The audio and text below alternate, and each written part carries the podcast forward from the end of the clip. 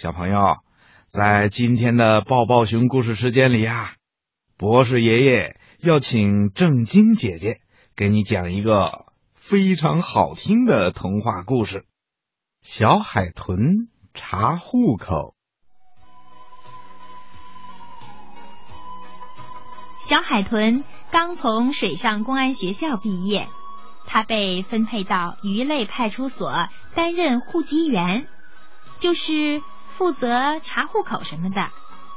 为了尽快的熟悉情况，他决定马上就去查一次户口。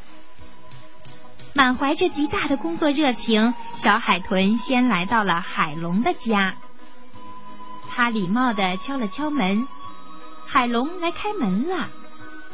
原来呀，小海豚以为海龙长得很大很大，现在一看呢，嗯。它呀，只是一条只有二十厘米长、细的像蚯蚓似的小鱼。海龙热情的接待了它。几条小海龙在大海龙腹部下的育儿袋里翘起了小脑袋，他们好奇的望着这位查户口的客人。小海豚见了，心想：这一定是海龙妈妈了。于是啊，他十分客气的走上前去说：“海龙妈妈，我是新来的户籍员，想查一下您家的户口。”大海龙边拿出户口本儿，边笑呵呵的说：“我不是海龙妈妈，我是海龙爸爸。你不知道吧？我们海龙还有海马。”都是由爸爸来承担抚育后代的义务的。海龙爸爸接着又说：“我们海龙每年到产卵的季节，海龙妈妈就把卵产在我腹部的育儿袋里，让我来孵化。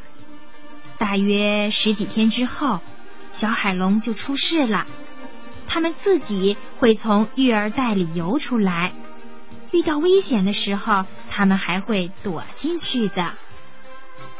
哦，原来是这样啊！海龙爸爸实在是对不起了。没关系的，这回不就知道了吗？嗯，再见，海龙妈妈。哦不，海龙爸爸，还有你们小海龙。再见，小海豚。你呀，慢着点儿。离开了海龙的家，小海豚又来到了琵琶鱼的家里。一条身体肥胖的鱼迎了出来。小海豚问：“您是琵琶鱼爸爸吗？”“我是查户口的。”“不，孩子，我是琵琶鱼妈妈。”说着，他把户口本递给了小海豚。小海豚感觉很难为情，觉得自己太冒失了。他一边翻着户口，一边询问的说：“琵琶鱼妈妈，您家的户主是您，那琵琶鱼爸爸呢？”他呀，在家，可是他当不了户主。为什么呢？小海豚连忙朝四周看了看。家里根本没有琵琶鱼爸爸的影子！琵琶鱼妈妈见了，就笑着说：“不用找了，他呀，在我身上呢。”他指着自己身体侧面的一个凸起的肉瘤说：“我们呀，从小就生活在一起，亲密无间，慢慢的呢，就分不开了。”原来是这么回事儿呀！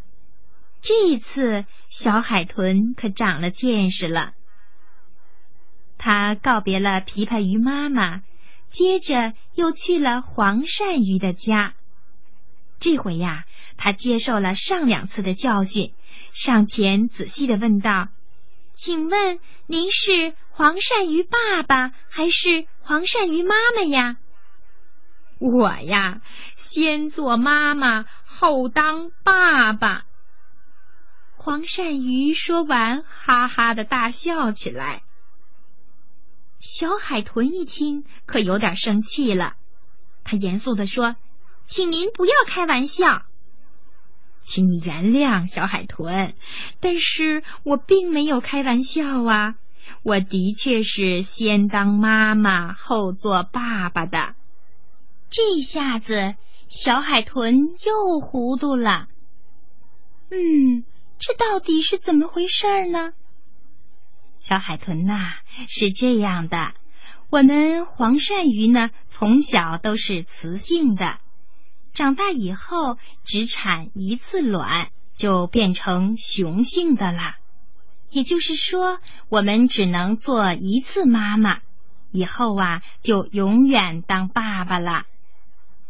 热情的黄鳝鱼还告诉小海豚说：“我们鱼类中啊，还有一种叫做小石斑鱼的，它呀就更有意思了。”它们是雌雄同体，一条鱼可以单独生孩子，既当爸爸又当妈妈呢。哎呀，这第一次查户口，小海豚可是长了不少的见识啊！他回到鱼类派出所以后，认真的做了记录。他决定今后要好好的工作。那一定会对鱼类有更多的了解和认识的。